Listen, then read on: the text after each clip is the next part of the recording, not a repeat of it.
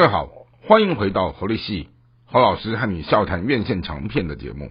有一部非常可爱的爱情小品，这部小品呢，它叫做《共感频率》，是一部老戏新拍，哈，是一个两千年的一个老电影。然后它经过了二十年之后，它整个重新改编，好，它让里面的整个故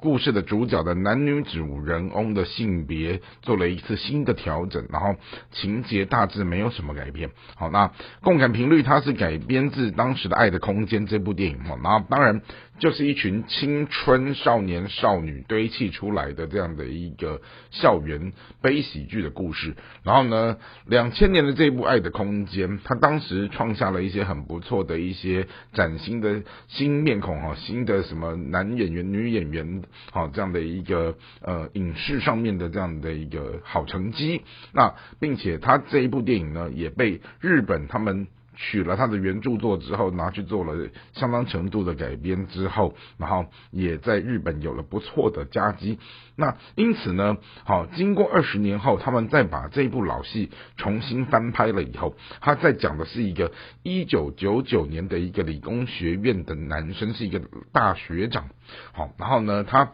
呃，因为助教的整个千层，他要去照顾一个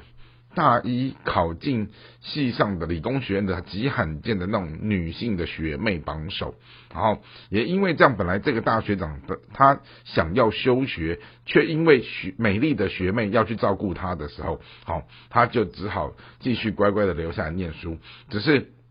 这个学长呢，这个理工男，他本身有一个作家的梦想，他一直觉得他的学习的历程跟他的理想事业是有冲突的。好，那但是他又陷入在他的未来的憧憬的彷徨，再加上说，哎，照顾学妹的过程当中，好，又陷入到了一种所谓的生活当中，好，校园的事件里面的那一种初尝爱情的滋味。那这个学妹非常有趣，她。因为想去参加无线电的这样的一个社团的学习，导致这个学长呢，他就去跟啊朋友借来无线电机，开始做恶补，希望能够好去赢得这个学妹的欢心。他当然双线情节来到了二零二二年的时候，好，同样一间学校哈，社会科学院的一个文青女孩，她也因为家里头有一台老旧的这个所谓的无线电机，她。刚好就在一个月全食的时间，哈，她就尝试性的把这个呼叫器拿出来呼叫呼叫的时候，居然好在整个杂讯的世世界的另外一端当中传回来了一个无线电的声音，是个男生，而这样的一个跨越时空的连接，居然是一九九九年的这个男生在和二零二二年的这个女生进行一个穿越时空的无线电机的对话。那当然，这种所谓的穿越时空的啊故事桥段，哦，爱的空间也玩过，好，然后共感频率玩过，甚至于呃什么美国的什么电影黑洞频率，好。用一个这样的媒介来作为一个穿越时空的一个平台，好，它其实不是一个很新鲜的点子，但是你一旦把它处理的很巧妙的时候，它仍旧有一些可看性的故事，好比说。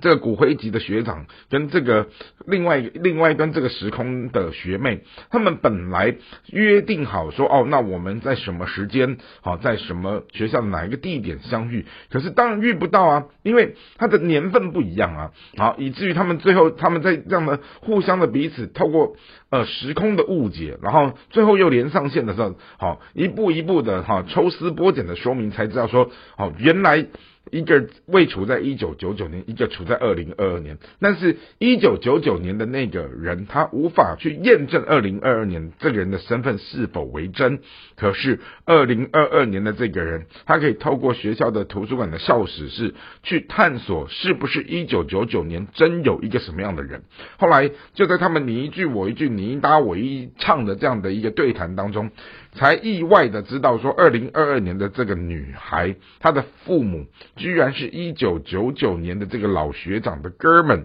跟他暗恋上的这个大一的学妹，最后他们两个在一起。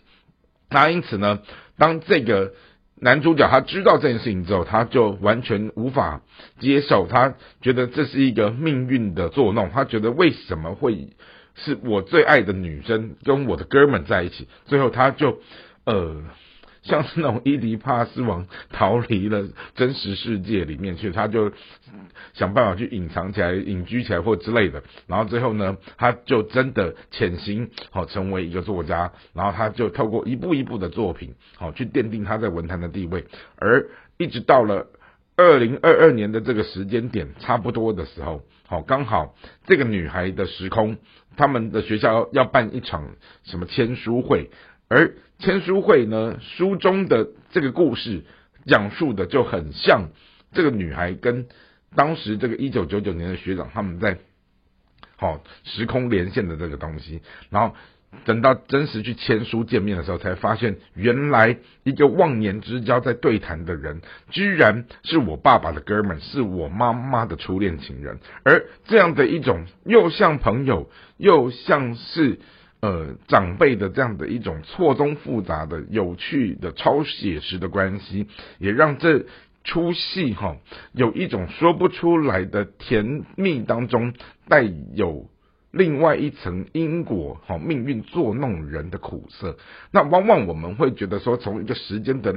律法来看的时候，通常什么样的果是因为你种下了什么样的因？可是这个故事它刚好反过来，是因为。果，我们先知道果是什么时候导致最后这个因，它必须要去配合这个果而去做出不同的改变。好，那这也是我们从这样的一出戏，哈，它透过整个时空啊，透过命运啊，透过。人事之间的这样的一个交杂互动里面，我们所看到由一群帅哥美女们好堆砌出来的一个青春悲喜剧的故事。那当然，从一个小品的概念来看的时候，我觉得这出戏还蛮可爱的哈。你就是带着放轻松的心情去看，因为它也没有什么太多沉重的这些啊伟大的什么磅礴的情节好，但是就是在这种所谓的小家碧玉哈，这种所谓的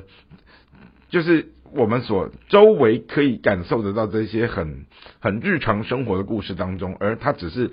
搬用了一个所谓的穿越时空无线电的故事，然后串起了这样的一段又像是友情又像是爱情，好啊这样的一个故事的时候，我觉得它也有一些还蛮有意思的地方，值得我们去欣赏。那也就是今天的节目在跟大家分享是二零二二年的年底圣诞档期，好韩国推出的这一部小品电影叫《共感频率》，也希望今天的节目您会喜欢。我们下次再会。